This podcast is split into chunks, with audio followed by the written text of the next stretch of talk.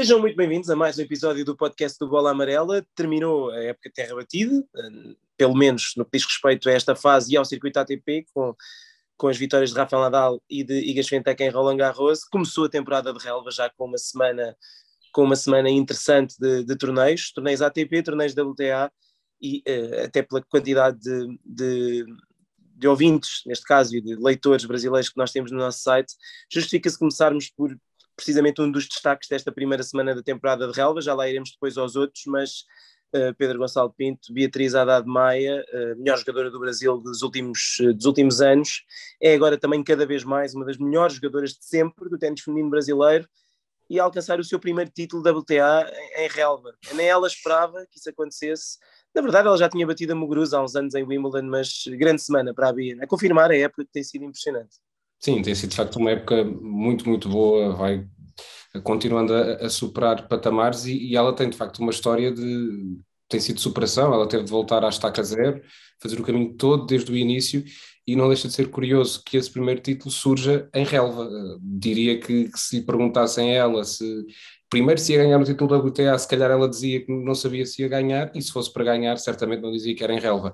Uh, aqui ainda por cima surge com vitórias muito boas, a final então contra o Malison Risky, que em relva tem excelentes resultados, portanto é uma vitória de facto muito, muito boa para ela.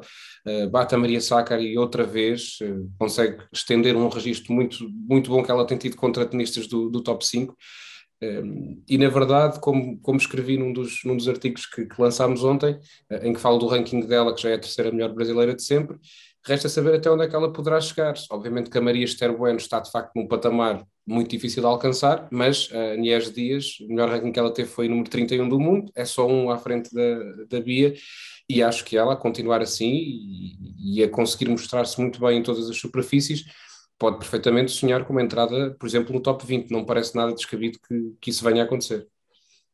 Sim, é, é, é curioso que ela começou, como, como disseste, ela nem sequer tinha ranking depois da, depois da suspensão no pós-pandemia, começou a jogar aqueles torneios em Portugal. Uh, é, é Roland Garros. Sim, ela é, muito, ela é muito agradecida à Federação Portuguesa de, de Ténis e ao Vasco Costa especificamente das oportunidades que lhe deu, porque provavelmente se não fosse se não fosse a Federação Portuguesa de Ténis, ela tinha demorado muito mais tempo a voltar, hum. pelo menos ali a um patamar top 200, top 300, voltar a jogar os grandes slams, depois os WTAs, e é no circuito atual, eh, com tantas flutuações no, nos rankings, vemos como o ranking, o top 10 do ranking muda constantemente, o top 20 também, ter uma jogadora que tem sido tão consistente em hum. todas as superfícies, acaba por sem dúvida ser uma, uma vantagem que ela tem em relação às outras, portanto eu acho que de facto não me admirava muito vê-la continuar a subir. Não sei se, se podemos eh, colocar-lhe a expectativa, eventualmente, e até aos fãs brasileiros, de ver a Bia lutar por um torneio do Grande Slam nos próximos anos, mas a verdade é que o ténis feminino tem tido tantas surpresas e tantas jogadoras que aparecem um bocadinho vindas do nada a fazer grandes resultados, e algumas delas até a ganhar torneios do Grande Slam. Eh, lembro-me da Bárbara Kreshikova, por exemplo, que já era, uhum. já tinha 25 anos, se não estou em erro, quando apareceu àquele nível pela primeira vez, e a Bia, uh, por vezes nós esquecemos, mas a Bia, eu lembro bem, quando ela tinha 16, 17 anos, toda a gente apontava que ela ia ser, era uma história um bocadinho brasileira daquilo que, que na altura era, era a Michelle Brito, para nós, uhum. é evidente que a Michelle foi muito boa logo muito jovem, mas os brasileiros depositavam muitas esperanças nela e todos diziam que ela ia ser isto que no fundo está a ser agora, portanto a melhor uhum. jogadora brasileira da era Open, de facto a Esther Bueno foi, foi incrível, mas foi num outro, num outro período histórico do ténis. Portanto, o Brasil na Era Open nunca viu nada sequer parecido com, com, com a Beatriz de Maia, ou, ou melhor, eu acho que ela acabará a carreira sendo Sim. uma jogadora que não, tem, que não tem equiparado neste momento. Enfim, é só um título da WTA, é 32 do mundo, mas eu acho que ela vai ganhar mais títulos da WTA, não sei quantos, mas acho que vai ganhar alguns e acho que vai seguramente continuar a subir no ranking. E é curioso porque ela, uh, eu lá em Roland Garros falei uma ou duas vezes com ela depois dos encontros e ela tinha muito bem a consciência de que neste momento é a única jogadora brasileira de singulares que está ao nível de jogar um quadro principal de Grande Slam, porque, porque era, foi a única, inclusivamente, que jogou Roland Garros, mas ela não, não estava muito fatalista em relação ao estado do, do ténis brasileiro, porque ela diz que há uma série de miúdos, e é verdade, especialmente nos homens, que vão aparecer, vão aparecer com qualidade, e oxalá estes bons resultados que ela tem feito também motivem esses miúdos a, a quererem ser melhores. É, sem dúvida. É. Em relação, em relação à, à Bia, só para fechar, ela vai ser cabeça de série em, em Wimbledon. Uh, muitas ausências, sabemos, causa dos russos e bielorrussos. O que é que achas que seria um bom resultado para ela em Wimbledon? Se calhar a segunda semana, chegar aos oitavos final de um grande slam pela primeira vez? Sim, é, é, é, até porque nós sabemos, e no ténis feminino então vemos isso muito acontecer, que és uma jogadora que não entra como favorita num torneio de um grande slam, se consegue quebrar ali aquela barreira psicológica de atingir a segunda semana, se ela se apanha nos oitavos de final, pode perfeitamente estar numa zona do quadro completamente aberto. Se for, por exemplo, como estava no, na metade inferior de Roland Garros, em que de repente estava ali um grupo de jogadoras que uh, a Coco Golf conseguiu sair dali, mas qualquer uma das que estavam ali podiam perfeitamente ter chegado à final.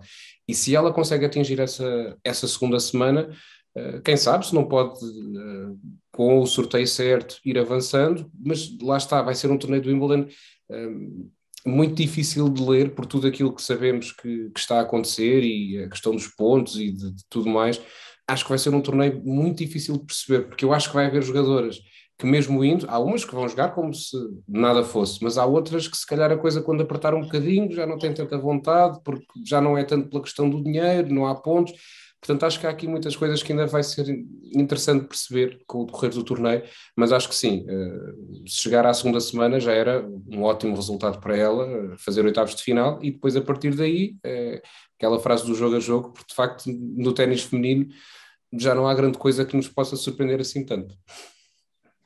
É, sem dúvida, vai ser eh, mais um torneio feminino interessante em Grand Slams e eu penso que este até do ponto de vista competitivo mais interessante do que Roland Garros, porque uhum. sabemos que, que a Iga Swiatek vai chegar à relva sem qualquer, sem qualquer preparação, uhum. portanto vai ser giro perceber como é que ela vai aparecer em, em Wimbledon. Em relação ao resto da semana, não sei, há muitos destaques, curiosamente foi uma semana muito gira, obviamente em, em Rosmalen, no torneio de Sertogenbosch, uh, o Tim Van Rijthoven ganhou, ganhou um, bocadinho, um bocadinho contra aquilo que seria todas as expectativas, embora se tenha começado a perceber ao longo da semana que ele de facto não só uh, estava completamente inspirado, como tem um ténis que parece quase feito para a relva, e a relva tem muitas destas histórias, e foi muito engraçado vê-lo uh, ganhar, ganhar o torneio, mas depois tivemos também, enfim, boas semanas naturalmente do Matteo Berrettini que regressou do, do, do Andy Murray, obviamente, segunda hum. final do ano, está a jogar muito bem, vamos lá ver se a lesão não é nada de especial. Nick Kyrgios, um bocadinho mais do mesmo, mas o que é que destacavas no meio disso tudo? A história do Tim Van Rijthoven é, é, impressionante, estamos a falar de um rapaz de, de 25 anos, portanto não é um miúdo que tenha aparecido agora do nada, uh, tinha jogado quadro principal ATP apenas um antes, nunca tinha ganho um encontro, nunca tinha ganho um torneio de Challenger e de repente ganha um torneio ATP a destruir, como disse o próprio Medvedev, a destruir o Daniel Medvedev na final. Foi impressionante aquilo que ele fez e é um daqueles que se consegue meter em Wimbledon, não sei, porque jogando com esta confiança toda, eh, com um ténis de facto muito bem talhado para a relva, eh, quem sabe se não pode continuar a surpreender. Ele já vai surgir dentro de muito perto do top 100, já está, 105, 106 Uh, aí, obviamente, é uma história muito surpreendente. E depois temos uh, na relva, falámos disto, escrevemos muito acerca disto ao longo da semana, em relação ao Matteo Berrettini, que é de facto terrível para ele o que se vai passar nestas, nestas próximas semanas. Há esse cenário dele poder ganhar os dois os torneios todos em relva. O primeiro já está, agora está a jogar em, no Queen's Club. E onde, é, onde é talvez o favorito para ganhar outra vez no Queen's Club, não é? Exatamente. E depois em Wimbledon também pode perfeitamente chegar outra vez à final e quem sabe até ganhar o torneio e vai sair do top 20 na melhor das hipóteses. Portanto, eh, é de facto é assim que as coisas estão no ranking e, finalmente as coisas vão começar a acertar um bocadinho, mas eh, foi bom vê-lo a jogar tão bem, tão cedo. Uh, confesso que fiquei surpreendido. Não estava à espera, mesmo sendo relva, não estava à espera que ele conseguisse voltar tão bem. Quanto ao Murray, só para, para fechar aqui isto, é, da minha parte, é bom vê-lo também a conseguir recuperar o seu melhor ténis, mas foi como ele disse, ele desde 2016 que não jogava tantos encontros num período de duas semanas, que sabe que o corpo se pode ressentir disso, e eu espero, estou a torcer muito para que ele esteja bem em Wimbledon, porque acho que pode ser uma história muito bonita aquilo que ele pode fazer, porque ele está a jogar muito bem. Se o corpo se aguentar, não digo que vai ganhar o torneio do Wimbledon, mas conhecendo ele tão bem, toda a dinâmica do torneio, do, do, jogo em relva, não me espantava de ver o Andy Murray, por exemplo, nos quartos de final. Não acho que seria nada escandaloso e seria uma, uma história muito bonita de vê-la conseguir recuperar essas sensações.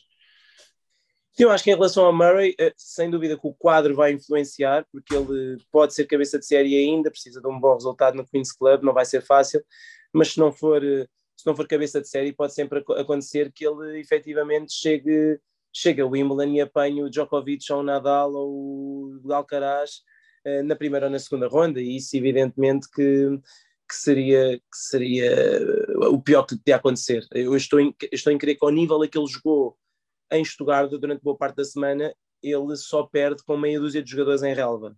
Mas ele está numa situação de ranking em que pode apanhar essa meia dúzia de jogadores na primeira semana. Portanto, é muito complicado fazer projeções de, de resultado para ele em Wimbledon sem olhar para o quadro.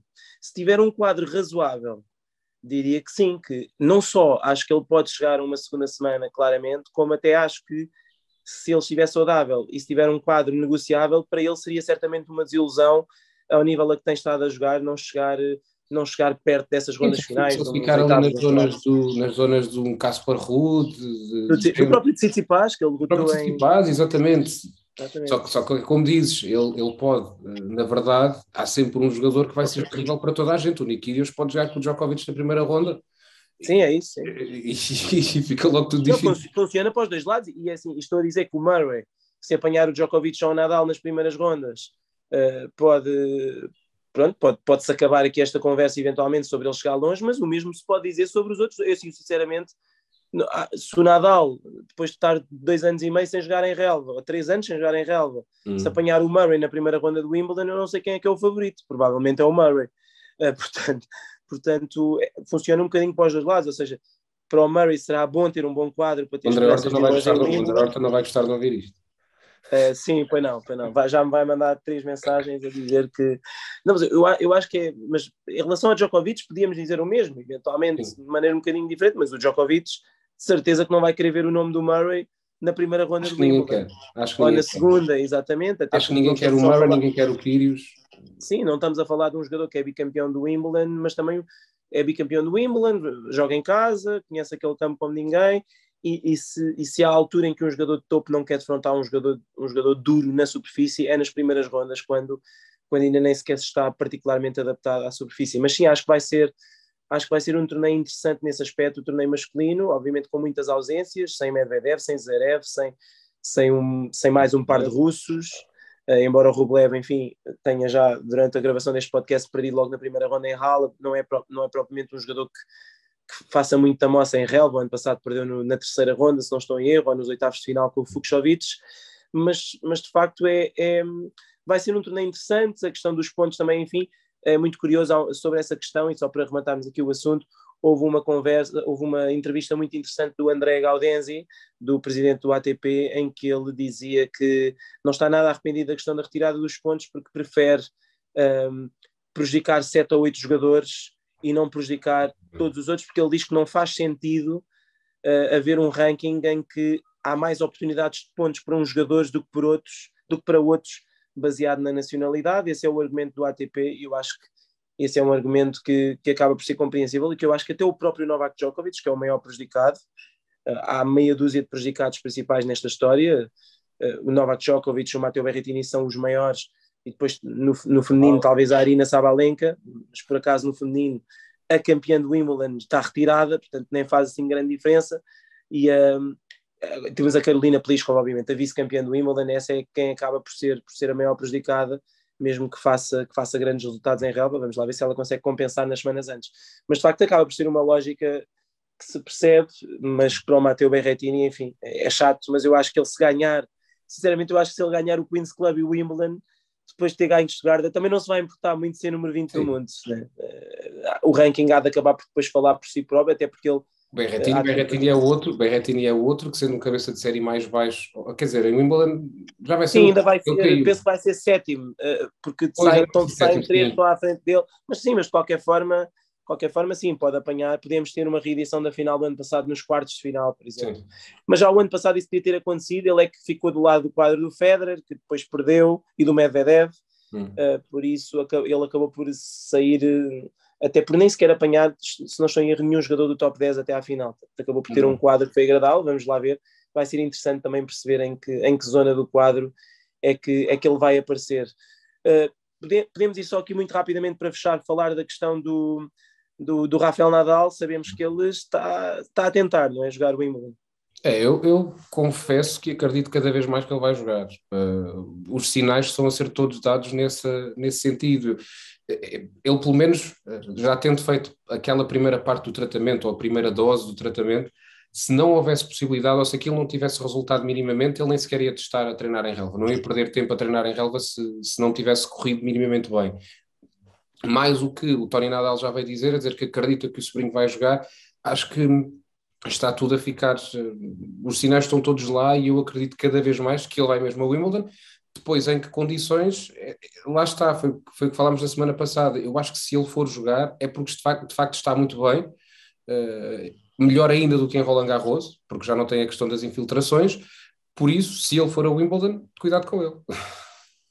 Sim, é engraçado e, e sobre isso das condições depois também é muito imprevisível, porque já houve anos em que o, em que o Rafael Nadal chegou a Wimbledon embaladíssimo por títulos de Roland Garros, uns anos em que chegava muito cansado e percebia-se que ele talvez não fosse ter grandes hipóteses em Wimbledon, mas houve outros anos em que ele ia completamente como um dos favoritos e depois perdia na primeira ou na segunda ronda porque porque relva é de facto Diferente. uma superfície onde ele precisa de alguns encontros para engrenar. Portanto, eu acho que mesmo que ele chegue bem fisicamente a Wimbledon, acho que vai ser preciso ver primeiro e perceber o que é que, o que, é que como é que as coisas vão correr na primeira semana para o colocar como um favorito ao título, embora eu acho que ele, obviamente, como o Tony Nadal diz, quando entra num torneio, à partida é para ganhar, depois se consegue ou não.